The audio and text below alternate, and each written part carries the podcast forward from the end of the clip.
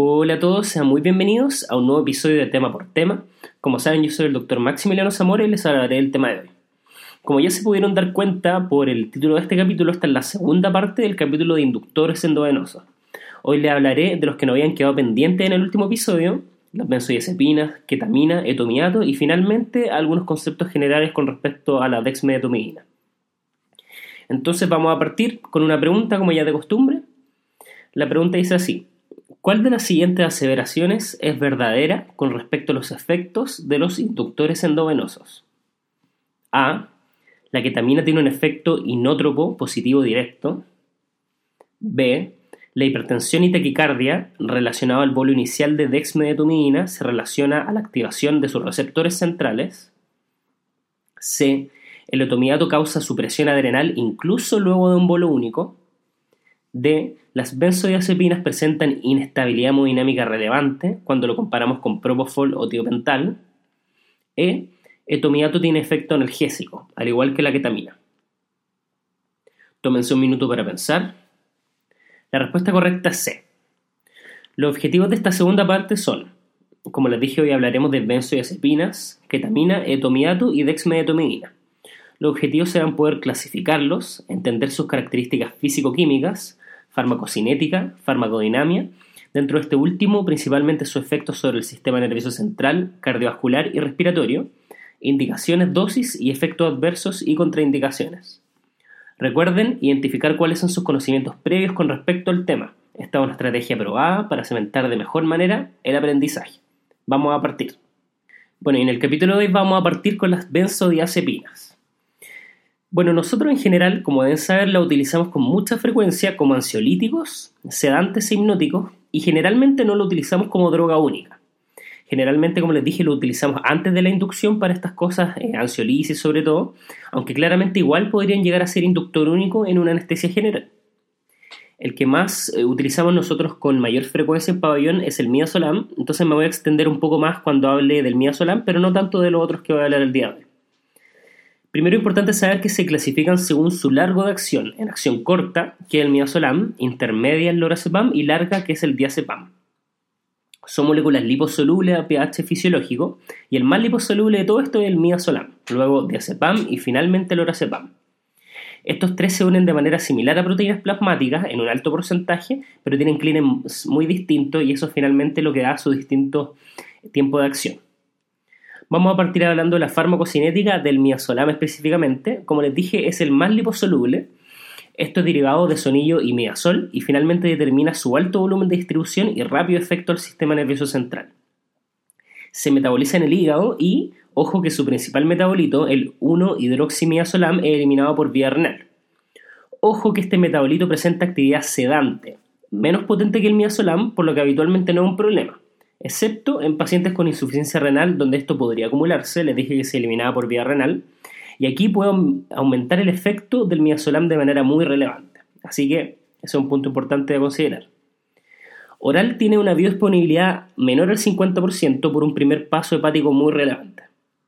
Al darlo endovenoso se distribuye rápido y tiene una vía media de distribución entre 6 a 15 minutos y una vía media de eliminación entre 1,5 a 3,5 horas con un clearance mucho mayor al de todas las otras benzodiazepinas de las cuales vamos a hablar, como 8 o 9 ml kilómetro. El midazolam, por ser muy lipofílico, se distribuye mucho al tejido adiposo, lo que podría aumentar su vía media de eliminación en pacientes obesos.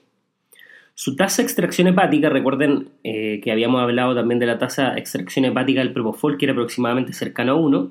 En el caso del midazolam es 0,3 a 0,4, pero lo importante es saber que esta cifra igual es mayor a la cantidad de miazolam libre en el plasma, porque tiene muy alta unión a proteínas, por lo que la unión a proteínas no sería limitante para su clonamiento, sino que eventualmente se podría ver influido por variaciones en actividad enzimática e irrigación hepática. En la cirrosis disminuye el clearance del miazolam efectivamente. Tiene un inicio de acción que es bien rápido, aproximadamente a los 30-60 segundos, pero finalmente el equilibrio entre el, el nivel plasmático y el electroencefalograma es aproximadamente a los 2 a 3 minutos. Como vemos es rápido, pero igual es más lento que los otros inductores. Relacionado a esto, tiene un problema también que su tiempo de inducción y de inicio de acción generalmente es muy variable entre persona y persona. De los otros eh, benzodiazepinas que habíamos mencionado, voy a mencionar de manera bien general y rápida que el diazepam tiene un clearance mucho menor, aproximadamente 0,2 a 0,5 ml minuto, lo que determina una semivía de eliminación de 20 a 50 horas, mucho mayor. También se metaboliza en el hígado y sus metabolitos también son activos. En cuanto al lorazepam, tiene una vía media de eliminación de unas 15 horas aproximadamente por un clearance intermedio entre el midazolam y el diazepam. Es metabolizado en el hígado, pero en el caso de este, sus metabolitos son inactivos, por lo que es seguro en pacientes con insuficiencia renal. Entonces recordemos, midazolam y diazepam son los que tienen metabolitos activos, no si el lorazepam. En cuanto a la farmacodinamia de las benzodiazepinas, primero en cuanto al sistema nervioso central, estos actúan a través de GABA A, igual que propofol y tiopental. Ya le había adelantado que generalmente esta es la forma más frecuente de mecanismo de acción. Facilitan la apertura de los canales de cloro, lo que causa hiperpolarización de la célula. Todas las benzodiazepinas tienen acción hipnótica, sedante, ansiolítica, amnésica, anticonvulsivante y relajante muscular de origen central. Este es un punto importante que lo diferencia, es que no activa de forma directa GABA como los anteriores que habíamos hablado. ¿Se acuerdan que propofol y tiopental a dosis pequeñas afectaban de manera indirecta y a mayores dosis podían incluso Em, ser agonistas directos del receptor GABA. Ese no es el caso de las benzodiazepinas, solamente actúan potenciando. También las benzodiazepinas tienen efectos sobre la náusea y vómitos postoperatorios, disminuyendo su incidencia. En cuanto a potencia o afinidad por su receptor, de orden más a menos potente, el más potente es el lorazepam, luego el miazolam y finalmente el diazepam. Tienen su acción en distintas subunidades de GABA, la, subunidad alfa tiene 6 isoformas de 1 a 6. Alfa 1 causaría amnesia enterógrada y actividad anticonvulsiva. Alfa 2 ansiolisis y relajo muscular. También, aunque no tan difundido, ejercerían cierto efecto analgésico sobre la médula espinal. Las benzodiazepinas disminuyen el consumo metabólico cerebral de oxígeno y mantienen normal el cociente entre el flujo sanguíneo cerebral y el consumo. También mantienen la presión de perfusión cerebral son anticonvulsivantes muy eficientes, como había mencionado, y principalmente son de elección en el caso de una intoxicación por anestésico local. En la práctica clínica habitual, es lo que más utilizamos como medicación preanestésica, como le había mencionado. Me refiero al midazolam. En cuanto a dosis para sedación, lo usamos en bolo de 0,5 a 1 miligramo en dosis repetida. Para inducción de anestesia general se requiere dosis mucho mayores, aproximadamente 0,1 a 0,15 miligramos por kilo, en pacientes que están premedicados, por ejemplo, con opioides, lo que puede aumentar incluso hasta 0,3 miligramos por kilo si es que se utiliza como droga única. Se usa en infusión en la UCI. Su gran ventaja es su buena calidad de la sedación, asociada a una importante estabilidad hemodinámica. Sin embargo, aumentarían el riesgo de delirium en esta población, además de la posibilidad de que se acumule el midazolam en pacientes, por ejemplo, con insuficiencia renal, como había mencionado. Esto asociado a que, como ya habíamos mencionado en el capítulo anterior, tiene una vía media contextual que es poco favorable para ser utilizado en infusión. Por eso es que en pabellón en general no lo utilizamos con estos medios. Bien, eso con respecto al sistema nervioso central. Vamos ahora con el efecto de las benzodiazepinas en el sistema respiratorio. Primero importante saber que causan depresión respiratoria como los que ya vimos, en general el tiopental, el propofol, este también causa depresión del sistema respiratorio. Por una parte, hay relajación de la vía aérea superior, lo cual causa obstrucción de la vía aérea. Además de eso, baja la respuesta al CO2 y a la hipoxemia.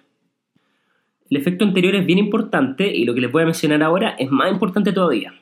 Y es que estos fármacos sumados a los opioides causan una depresión respiratoria que es sinérgica, es decir, el efecto combinado de ambos es mayor a la simple suma de estos. Si bien son por receptores distintos, debemos tener esto en cuenta, ya que muchas veces utilizamos estos dos fármacos en conjunto para la sedación y frecuentemente nos encontramos debido a esto con depresión respiratoria. Esto es mucho más relevante incluso en los adultos mayores, por lo que en esta población hay que tener sí o sí cuidado cuando unimos estas dos drogas. En cuanto al sistema cardiovascular, y esto es una de las alternativas que habíamos dicho en la pregunta inicial del capítulo de hoy, y aquí llegamos a un efecto muy relevante y distinto a lo que ya habíamos mencionado, ya que las benzodiazepinas, sobre todo cuando se utilizan como monoterapia, tienen efectos hemodinámicos muy pequeños, es decir, son muy estables cardiovascularmente. Lo que sí pueden hacer es una pequeña disminución de la presión arterial por una disminución de la resistencia vascular sistémica. Las presiones de llenado y el gasto cardíaco en general se mantienen. De hecho, y este es un dato que a mí me parece bien interesante, en pacientes con presiones de llenado altas del ventrículo izquierdo, midazolam incluso podría disminuir en las presiones de llenado, es decir, tener un efecto semejante a la nitroglicerina. En cuanto a las interacciones de estos fármacos, como se metabolizan de manera importante en el hígado por el citocromo P450, es que puede haber alteraciones específicas de la metabolización de otros fármacos. Específicamente con miazolam se puede ver alterado por fármacos que inhiben o induzcan la acción del CIP3A4. Un ejemplo era el propofol, que ya lo habíamos mencionado, que puede aumentar los niveles plasmáticos del miazolam por esta causa farmacocinética. En cuanto a la farmacodinamia, presentan acción sinérgica en cuanto a hipnosis con propofol y tiopental y aditiva con la ketamina. Y finalmente hablaré de los efectos no deseados de la benzodiazepina. El más relevante del midazolam, de todas maneras, es la depresión respiratoria que ya le había mencionado y hay que acordarse que esto puede ser sinérgico con opioides. En la práctica, a pesar de lo que les mencioné de la médula espinal, carecen de actividad analgésica, por lo tanto, eso también sería un efecto al menos no positivo en las benzodiazepinas comparándolo con otras, por ejemplo, como la ketamina. Por su metabolismo y metabolito activo, si bien el midazolam se usa con frecuencia en la UCI, se puede acumular luego de periodos largos, como ya le había dicho, con efectos negativos sobre el nivel de conciencia de los pacientes cuando se está pensando, por ejemplo, en extubarlo. Como les dije, lo más relevante de todas maneras es la depresión respiratoria. Para esto, ¿qué es lo que se puede utilizar? El flumacenil, que es un antagonista competitivo del receptor de benzodiazepina. Las benzodiazepinas son en sí drogas únicas, ya que son el único inductor del que hablaremos hoy que tiene un antagonista específico. El flumacenil tiene una alta afinidad por el receptor y lo bueno es que tiene actividad intrínseca mínima, con actividad agonista mínima, por eso es que sus efectos son principalmente como antagonistas. Cuando se utiliza benzodiazepina en dosis alta y vemos efectos no deseados, por ejemplo la depresión respiratoria e inconsciencia, se puede utilizar este fármaco, así se disminuye la ocupación de la benzodiazepina de los receptores y a la vez no aminora los efectos que se producen por la ocupación fraccional baja, somnolencia y amnesia. Se utilizan dosis de 0,2 a 0,5 miligramos hasta una dosis máxima de 3 miligramos. Su inicio de acción es bien rápido, antes de los 5 minutos, generalmente entre los 1 a 3 minutos, y tiene una duración corta de acción aproximadamente de 30 minutos a una hora. Como vemos por esta vía media corta, si se requiere revertir una benzodiazepina de acción larga como el diazepam por ejemplo, u otra, el midazolam que se dio en dosis altas, hay que tener esto en cuenta, ya que ¿qué es lo que puede pasar?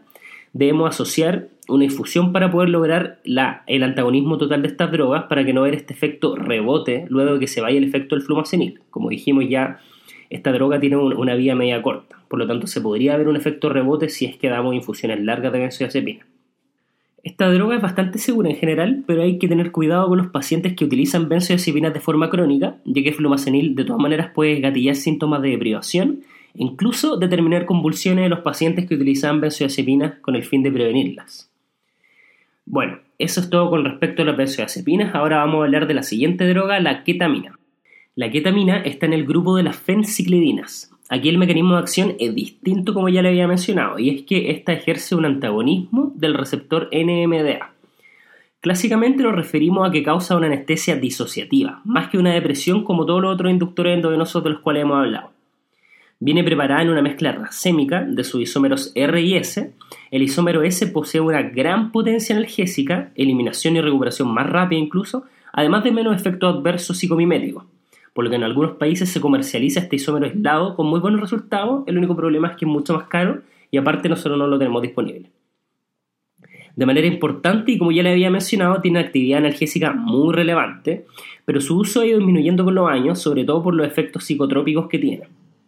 Esto en desmedro de que la verdad es que es una muy buena droga, muy estable desde el punto de vista cardiovascular. Su interés igual el último año ha, vuelto a resurgir, sobre todo por lo que les mencionaba, sección analgésica, y debido a que se podría utilizar en casos de hiperalgesia o incluso dolor crónico. En cuanto a sus características físico-químicas, tiene una, un pKa de 7.5, es muy liposoluble como todos los otros inductores, la verdad, y tiene una baja unión a proteínas plasmáticas. Vamos a partir hablando de su farmacocinética. La ketamina se metaboliza en el hígado, en su metabolito principal, la norketamina, luego se hidroliza y queda hidroxinorketamina. Estos dos se eliminan por la orina. La verdad es que los efectos de su metabolito no se conocen del todo, pero al parecer norketamina, que es el principal, tendría efecto, aunque claramente mucho menor que la ketamina. Aproximadamente tendría un 20 a 30% de la actividad inicial. Es por esto que su actividad solo se ve prolongada si el paciente tiene una insuficiencia renal muy significativa, porque como dije, estos metabolitos se eliminan por vía renal. Igual que todas las otras drogas de las que hemos hablado luego de un bolo inicial, Su efecto disminuye por redistribución y tiene una semivía de distribución corta, de 11 a 16 minutos. Tiene un gran volumen de distribución por ser muy liposoluble, aproximadamente de 3 litros por kilo. Su semivía de eliminación es breve, también 2 a 3 horas, y tiene un alto clearance, entre 900 y 1200 ml minutos, fíjense, uno de los más altos, solamente por debajo del Propofol, de los que estamos hablando hasta ahora. Vemos entonces, y como ya lo había mencionado en el capítulo anterior, que esta droga tiene un muy buen perfil para ser utilizada en infusión y eso en ese caso es parecido al Propofol. Bien, pasemos a la farmacodinamia, primero en cuanto al sistema nervioso central. Como ya había mencionado, la ketamina produce inconsciencia y analgesia, principalmente mediado por antagonismo NMDA, pero también actúa sobre receptores de opioides y monominérgicos. Pero recuerden de todas maneras lo más importante, que es por inhibición del influjo glutamanérgico mediado por el receptor NMDA hacia el sistema GABA, que produce actividad excitatoria de la corteza y en el sistema límbico, lo que en última instancia provoca pérdida de conocimiento. A nivel de la médula espinal inhibe la liberación de acetilcolina. Como le había mencionado, se le llama a esta clásica anestesia disociativa lo que produce la ketamina, ya que muchas veces lo que pasa es que los pacientes parecen estar despiertos, incluso tienen los ojos abiertos y conservan algunos reflejos, pero tienen amnesia y analgesia muy intensa. El lugar primario de acción de la ketamina en el sistema nervioso central parece corresponder al sistema de proyección tálamo-neocortical, realiza una atenuación selectiva de la función neuronal en ciertas regiones de la corteza, en especial en áreas de asociación y el tálamo, al tiempo que estimula otras en el sistema límbico, lo que engloba el hipocampo. Este proceso genera una desarmonización funcional de vía inespecífica en el mesencéfalo y en el tálamo. Su inicio de acción, como todos los otros inductores, es bastante rápido, entre 30 a 60 segundos, por su alta liposolubilidad, bajo peso molecular y un pKa cercano al pH fisiológico. El efecto máximo o el TPIC se podría decir que es al minuto. Otros efectos son dilatación de la pupila, nistagmo, lagrimeo y salivación. En general, los niveles plasmáticos para anestesia general se encuentran entre 0,6 y 2 gamas por ml. Luego un bolo de 2 miligramos por kilo, que es lo que se usa para inducción de anestesia general aproximadamente, la recuperación es aproximadamente como los 15 minutos por redistribución, como ya lo había mencionado. La orientación especial ocurre un poco después, 15 a 30 minutos. También, como había mencionado, tiene un efecto analgésico muy relevante y esto es importante que es con dosis subanestésica, acuérdense de eso. Este fármaco inhibe la hipersensibilización central, además de atenuar la tolerancia aguda por los opioides, por lo que se puede usar en hiperalgesia también. Algunos de los efectos no tan deseables de la ketamina es que primero eleva el metabolismo cerebral, aumenta el consumo metabólico de oxígeno por sus efectos excitatorios. También hay un aumento de la PIC, pero esta se puede disminuir si es que eh, se asocia, por ejemplo, a la hipocamnia, ya que la respuesta al CO2 está totalmente conservada con este medicamento. La ketamina se asocia a efectos psicológicos adversos al despertar, que se le llaman reacciones de emersión. Algunas de estas son sueños vídeos, experiencias extracorpóreas e ilusiones. Igual todos estos efectos se pueden disminuir si se da una droga de premedicación, por ejemplo como el midazolam. Esto es menos frecuente en niños y en los adultos más frecuente en mujeres que en hombres. Un punto relevante de mencionar es que el BIS no es muy aplicable cuando estamos utilizando ketamina. Podemos evaluar la conciencia de un paciente a través del análisis de onda del electroencefalograma en un espectrograma, por ejemplo, pero el índice del BIS ya no nos sirve tanto en estos casos. En cuanto al sistema respiratorio y cardiovascular, son los dos que vamos a hablar ahora y este es un efecto muy relevante y diferenciador de la ketamina. Y primero es que casi no tiene efecto alguno sobre el impulso respiratorio, incluso en dosis alta. Esto sí podría ser potenciado al asociarlo a otra droga. La ketamina no altera la respuesta ventilatoria el CO2 tampoco. Además, es un relajante del músculo liso bronquial, es decir, es broncodilatador por lo que es una muy buena opción en pacientes con obstrucción bronquial o asmático. También aumenta la extensibilidad pulmonar. También incluso sería útil en broncospasmo como parte del manejo y también como profilaxia en pacientes de alto riesgo. Hay salivación, pero esto de todas maneras puede ser tratado de forma efectiva premedicando con atropina. En cuanto al sistema cardiovascular, y esto también es un efecto muy relevante y diferenciador de todos los que hemos hablado, es que la ketamina incrementa la presión arterial, la frecuencia cardíaca y el gasto cardíaco. ¿Y por qué tiene este efecto la ketamina? Sobre todo porque la ketamina induce liberación sistémica de catecolamina. Importante que esto es un efecto indirecto, y esto tiene relación también con la primera pregunta del capítulo 2, ya que la ketamina en sí posee un efecto depresor cardíaco inótropo negativo directo. Si bien lo que predomina habitualmente en la práctica clínica es lo que les mencioné, el aumento de la presión, etc., es importante conocer este segundo efecto que sería directo, que se podría ver en pacientes muy graves o luego de una infusión de este fármaco. También aumenta la resistencia vascular sistémica y la resistencia vascular pulmonar, pero esta última no sería muy relevante en niños pequeños. También por su efecto en la liberación de catecolaminas determina un aumento del consumo de oxígeno miocárdico y el trabajo cardíaco. ¿Cómo utilizar la ketamina? Por todo lo que ya les dije, es que se pueden dar cuenta que la ketamina, a pesar de que su efecto y su uso ha ido disminuyendo con el tiempo, sobre todo por sus efectos indeseados en el sistema nervioso central y psicotrópico, es una droga muy útil, por ejemplo, en pacientes con inestabilidad hemodinámica, choque hemorrágico, pacientes sépticos, etc., debido a su estimulación de catecolamina y finalmente estimulación del sistema cardiovascular. También en pacientes con vías reactivas tiene un muy buen perfil, como les mencioné, por ser broncodilatador se utiliza con mucha frecuencia en anestesia en pediatría por su buen perfil, poco compromiso respiratorio, ser broncodilatador y porque en esta población hay menor incidencia de estos efectos, del, eh, efectos adversos del sistema nervioso central. Se puede utilizar como inducción en anestesia general en niños que no tienen vía venosa periférica, por ejemplo, al usarlo intramuscular. También se puede usar como sedación en esta población para procedimientos cortos, sutura, manejo de fracturas cerradas, etc. Se utiliza con mucha frecuencia en pacientes con cardiopatías congénitas, por ejemplo con tetralogía Fallot, dado que si bien, como le había aumentado, como le había comentado, aumenta las resistencias vasculares, y a pesar de lo que se piensa muchas veces, la verdad es que no sería muy relevante el efecto que tiene sobre la resistencia vascular pulmonar, por lo que no aumentaría de forma significativa el chante en estos pacientes, por ejemplo. Otros usos clásicos son en el paciente con tamponamiento cardíaco o pericarditis restrictiva, y eso sobre todo porque en estos pacientes uno quiere primero evitar una caída del retorno venoso y efectivamente, como dije, la ketamina aumenta el, gasto cardíaco, aumenta la presión arterial y además mantener una frecuencia cardíaca más bien alta es lo que quiere uno de estos pacientes durante la inducción, por lo cual la ketamina en estos pacientes se describe como el inductor ideal, de hecho. También recordemos que puede mantener la ventilación espontánea, lo que puede ser deseable en algunos casos también. La ketamina también es un agente cada vez más ocupado en analgesia multimodal, lo que puede disminuir el uso de opioides en el perioperatorio y con eso los efectos adversos de los opioides. En cuanto a dosis, para inducción de anestesia general se utiliza dosis aproximada de 0,5 a 2 miligramos por kilo endovenoso o puede ser 4 a 6 miligramos por kilo intramuscular. Para analgesia habitualmente damos bolos de 0,5 a 0,25 miligramos por kilo y luego se puede complementar con una infusión de 0,15 a 0,25 miligramos kilo hora. Se necesitan, como le había dicho, solo dosis subanestésicas de ketamina para tener un buen efecto analgésico.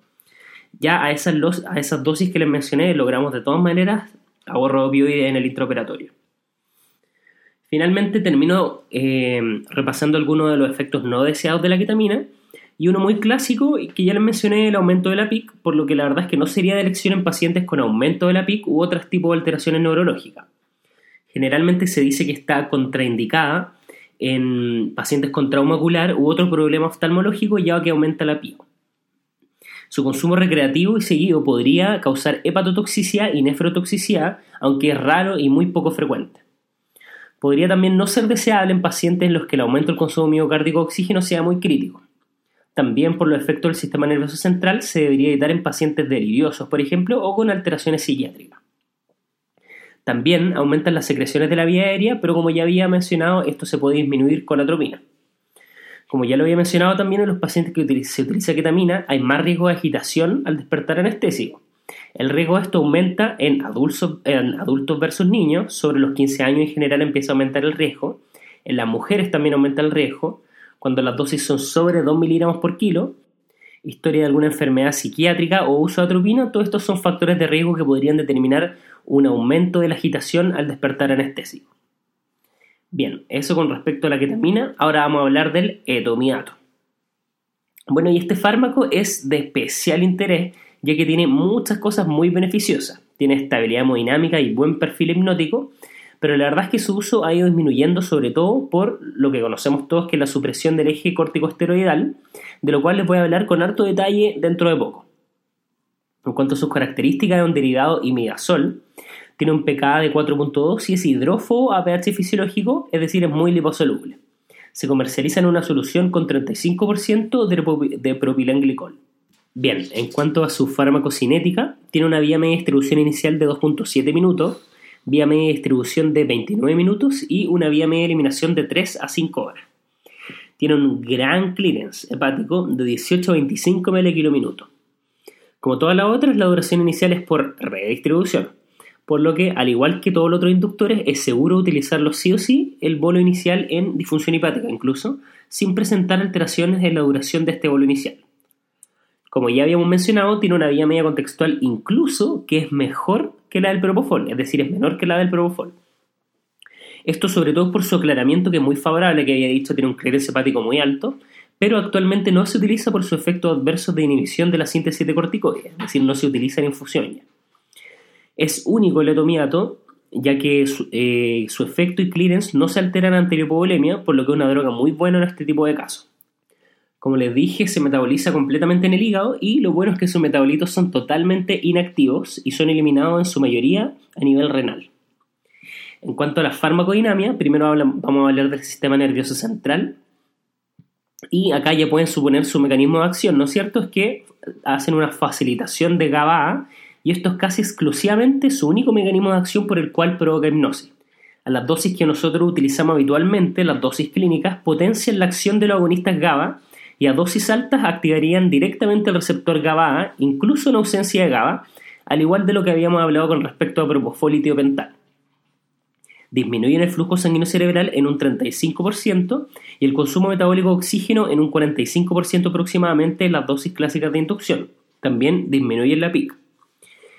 Esto lo siguiente es bien importante y ya que no baja la PAM, como vamos a ver pronto, la presión de perfusión cerebral se mantiene estable o incluso podría aumentar. El otomiato se ha asociado a convulsiones tónico-clónicas generalizadas y favorece la actividad electroencefalográfica en los focos epiloptogénicos. En cuanto al sistema respiratorio, acá hay otro efecto positivo, es que la verdad es que no, no altera mucho a nivel del sistema respiratorio. Tampoco libera estamina, por ejemplo. Igual presentan disminución de la respuesta al CO2, si bien esto es menor de todas maneras que todos los otros inductores que hemos hablado. Con la inducción muchas veces se ve un periodo breve de hiperventilación seguido por un periodo breve de apnea, es lo que se describe clásicamente en el otomiato. En cuanto al sistema cardiovascular, esto ya lo había adelantado, es que tiene inactividad en el sistema simpático y en el reflejo, por lo que es muy estable cardiovascularmente, eso es muy importante, por lo que la verdad es que tiene mucha utilidad en un sinfín de situaciones. Conserva el equilibrio entre el aporte y demanda de oxígeno miocárdico también. A pesar de lo anterior, la verdad es que Tomiato carece de actividad analgésica, por lo que igual se debe asociar a fármacos como los opiáceos, por ejemplo, en la inducción, para evitar la taquicardia y la hipertensión excesiva durante la laringoscopía y la intubación. Me voy a tomar un tiempo ahora para hablarle de los efectos endocrinos del etomiato, que son causa de mucha discusión y de mucha controversia habitualmente. Y la verdad es que estos son muy importantes de entender para ver en qué tipo de pacientes terminaremos utilizando este fármaco finalmente. Pero para esto primero hay que saber un poco de la historia de cómo esto se descubrió y las investigaciones que se han ido realizando. Primero les menciono que el otomiato se introdujo a la clínica en el año 1972, hace harto tiempo ya, por su efecto beneficioso hemodinámico, se usó de manera muy amplia en los años 70. Incluso se llegó a utilizar en infusiones por los buenos parámetros farmacocinéticos que ya le había mencionado. Es, de todos los inductores que hemos hablado el que tiene lejos la mejor vía media contextual. Posteriormente, en el año 1983, se publicó un análisis retrospectivo de pacientes en los que se había utilizado tomiato en infusión en la unidad de cuidado intensivo, donde lo que se vio es que había un aumento de la mortalidad, al compararlo con otros fármacos, por ejemplo, como las benzodiazepinas. Entonces esto se atribuyó a la supresión de la síntesis de corticoides y poco después otros trabajos confirmaron la supresión por este fármaco. ¿Qué es lo que ocurre entonces? Bueno, la verdad es que se sabe que el otomiato inhibe de forma reversible y dependiente de la dosis de la enzima 11-beta hidroxilasa. Importante acordarse de ese nombre. Esta, la 11-beta hidroxilasa, es una enzima que convierte el colesterol a cortisol. Como hay inhibición de esta enzima, lo que determina una disminución de la síntesis de cortisol y mineralocorticoide y también un aumento de la formación de intermediarios previo a estos. Lo primero que es importante saber es que esta inhibición ocurre sí o sí a la dosis que nosotros utilizamos. De hecho, la supresión en dosis plasmáticas menores a 10 nanogramos por ml, mucho menores que las concentraciones aproximadas de 200 nanogramos por ml que necesitamos nosotros para la hipnosis. Y esto es incluso luego de una dosis única. Entonces lo primero que hay que recordar es, ¿se puede usar en infusión? No. Porque aquí entran estos trabajos que ya conocemos, en los que está demostrado un aumento de la mortalidad en estos pacientes en que se utilizó sedación en la unidad de cuidado intensivo. La duda que nos queda entonces es si es que qué es lo que pasa en el fondo con la dosis única que nosotros podríamos utilizar en la inducción, en el contexto de que todos los, los otros efectos de esta droga podrían ser bastante beneficiosos en muchas situaciones clínicas. Como les dije, el otomiato suprime el eje corticoidal, pero la verdad es que esto es por un periodo máximo de 72 horas, ese es el tope. Y como ya mencioné, incluso un bolo único. Pero en este caso la supresión sería máximo aproximadamente unas 8 horas. Eso es como la, la duración típica que se suprime el eje. Las 72 horas que le dije era el tope. La pregunta es entonces, ¿esta supresión de bolo único se asocia con malos outcomes? Y aquí la verdad es donde la literatura no es tan clara. Probablemente en la gran mayoría de los pacientes no sea significativo clínicamente esta supresión luego de un bolo único, es decir, hay supresión, pero a nivel general lo más probable es que esto no se asocie a mayor morbilidad. Pero por otro lado, en el contexto de los cuidados intensivos se han publicado trabajos en que la inducción con etomidato podría estar asociado a un aumento de la mortalidad, y esto especialmente en pacientes críticos y sépticos, y en otros trabajos la verdad es que esto no se ha podido volver a reproducir tampoco. Luego entonces, luego de revisar toda esta literatura, y esto la verdad es que ya es una recomendación un poco más personal, es que claramente hay que sopesar los riesgos versus los beneficios de utilizar etomidato. Ya sabemos primero que en infusión no, ¿verdad? Pero la inducción se debería tratar de evitar en estos pacientes en los que he mencionado. Es decir, en los pacientes en los que se ha demostrado que un bolo único incluso podría aumentar la mortalidad. Claramente esta es una decisión difícil, ya que muchas veces nosotros pensamos en un paciente crítico séptico como un candidato ideal para ser inducido con etomidato por su buen perfil hemodinámico, pero siempre tenemos que tener presente que hay cierta evidencia, aunque contradictoria, de que esto podría resultar en efectos adversos justamente en este tipo de pacientes.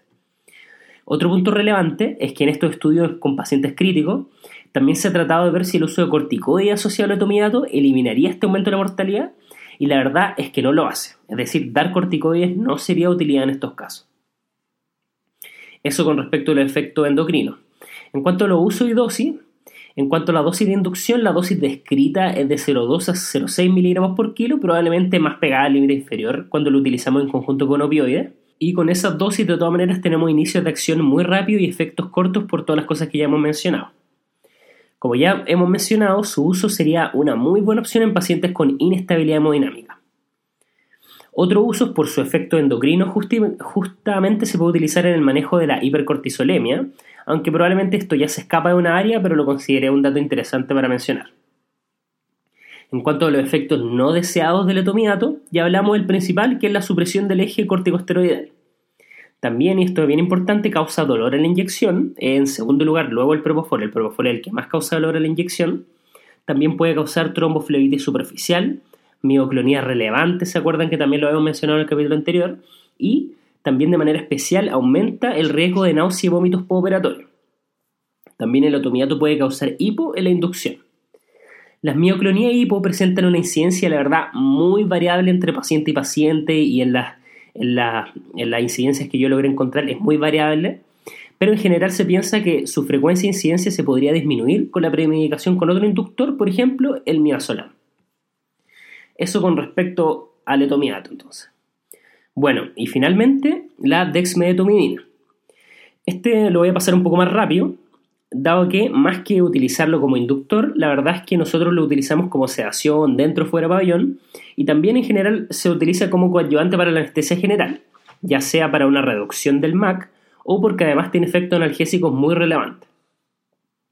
La dexmedetomidina es un agonista de receptores alfa-2 adrenérgicos que ejerce acción sedante, ansiolítica, hipnótica, analgésica y simpaticolítico el efecto sobre el receptor alfa-2, donde es agonista, como ya se lo mencioné, y esto también es importante porque es diferente a todos los otros inductores, como se habrán dado cuenta.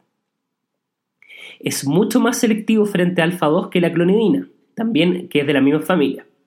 El cociente de selectividad en este caso sería de 1600 es a 1 entre alfa-2 y 1, y en la clonidina aproximadamente entre 220 a 1, es decir, es muy selectivo por alfa-2, que es finalmente el que nosotros queremos eh, que sea un agonista sobre él se introdujo en la práctica clínica recién a los finales del, los finales del 90, en 1999, y es de la subclase imidazol de los agonistas alfa-adrenérgicos.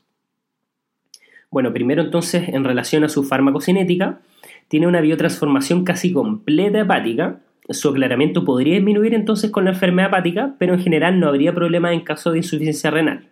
Se excreta luego entonces de su metabolización, generalmente por la orina. Tiene una vía media de eliminación de 2 a 3 horas y una vía media contextual de 4 minutos, luego una infusión de hasta 10 minutos, pero hasta 250 minutos luego de infusiones de 8 horas. Entonces, como vamos viendo, se va acumulando igual. En cuanto a la farmacodinamia, ¿cómo genera sus efectos? Y esto es interesante de entender, a mí me parece. Y es que hay varios subtipos de receptores alfa 2 y la DEX genera un agonismo no selectivo de todos ellos. A modo general, a nivel presináptico disminuye la liberación de noradrenalina y produce sus efectos sedantes, baja el MAC y a nivel postsináptico disminuye la actividad simpática, baja la presión arterial y la frecuencia cardíaca y causa analgesia. Muchas veces se habla de un aumento transitorio de la presión que puede haber sobre todo en el bolo inicial de dexmedetomidina, y esto sería sobre todo por la activación del subtipo V en la periferia que causaría vasoconstricción. El resto de los efectos son principalmente centrales. El efecto sedante hipnótico es principalmente por el agonismo alfa-2 de los receptores en el locus ceruleus. Aquí hay hiperpolitización de las neuronas no adrenérgicas. Su efecto analgésico también tendría que ver con este lugar y además zona de la médula espinal. El efecto analgésico que tiene es a través de los subtipos tanto A como C y es a nivel central y periférico. Esto es bien importante y es que el paciente presenta una sedación que tiene ciertos parámetros que se asemejan más al sueño normal, ya que promueve el sueño de forma endógena. Se puede usar a nivel neuroxial también como la clonidina. En cuanto a sus otros efectos farmacodinámicos, primero bien importante mencionar que tiene poco efecto a nivel respiratorio. Si bien disminuye la ventilación minuto, pero en general no altera la oxigenación ni la respuesta al CO2. De hecho, muchas veces se usa como coadyuvante para pacientes en lo que se está pensando en una extubación tranquila en la unidad de cuidado intensivo, por ejemplo. A nivel cardiovascular, como ya había mencionado, disminuye la presión, baja la frecuencia y el gasto cardíaco también. Como ya mencioné, la hipertensión inicial sería por la activación alfa-2 periférico de este fármaco. Este efecto de todas maneras puede ser disminuido al dar el bono inicial por un periodo más largo de tiempo, ojalá más de 10 minutos en general. El valor reflejo está intacto con este medicamento y se mantiene durante su uso. En general, baja el flujo sanguíneo cerebral, aunque no está muy claro lo que provoca con el consumo metabólico de oxígeno cerebral, aunque probablemente lo que se piensa es que lo disminuye. Algo bien positivo a mencionar es que no afecta a los potenciales, por lo que es de utilidad en neurocirugía o cirugía columna, donde se utilizan potenciales somatosensoriales o motores. En cuanto a sus indicaciones y uso, se ha descrito su, uso de forma efectiva como sedación y coadyuvante anestesia general, no como droga única, la verdad. Como coadyuvante se utiliza para reducir los requerimientos de otros hipnóticos o de opiáceos.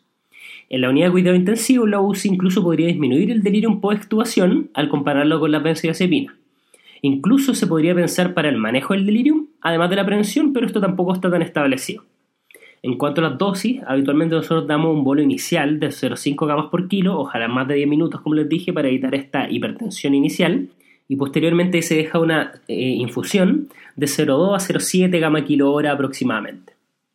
Bueno, y luego de toda esa información que les di, eso es todo por hoy. Espero que hayan encontrado este podcast de utilidad. Ahora sería bueno que se tomaran un tiempo en procesar toda esta información sobre los inductores endovenosos, estos dos capítulos que, como les dije, eran bien densos. Frente a su próxima anestesia, le recomiendo que tomen su minuto para pensar en qué inductor podría beneficiarse su paciente o incluso traten de practicar algún inductor que no utilicen de forma tan habitual. Recuerden, como ya les mencioné, lo importante es que si sabemos utilizarlo de forma adecuada, seguramente minimizaremos todos estos efectos adversos que hemos ido mencionando y le sacaremos provecho a los efectos beneficiosos que tienen estas drogas para poder abarcar nuestros pilares anestésicos, que siempre es lo que nos debemos abordar. Recuerden entonces seguirnos en nuestra página web, en el Twitter y en el Facebook del podcast de la edición de anestesiología y comentar qué les gustaría escuchar en los próximos episodios. Sigan atentos para nuevos episodios que irán saliendo durante las próximas semanas. Para lo que necesiten, me pueden contactar por la página, por Facebook o mi mail, mszamora.uc.cl, que como todos saben, yo lo respondo siempre a los mails lo más rápido que puedo. Nuevamente, soy el doctor Maximiliano Zamora Y en nombre de todo el equipo del podcast de la edición de Anestesiología UC, les quiero dar muchas gracias por escucharme y que tengan una muy muy buena semana.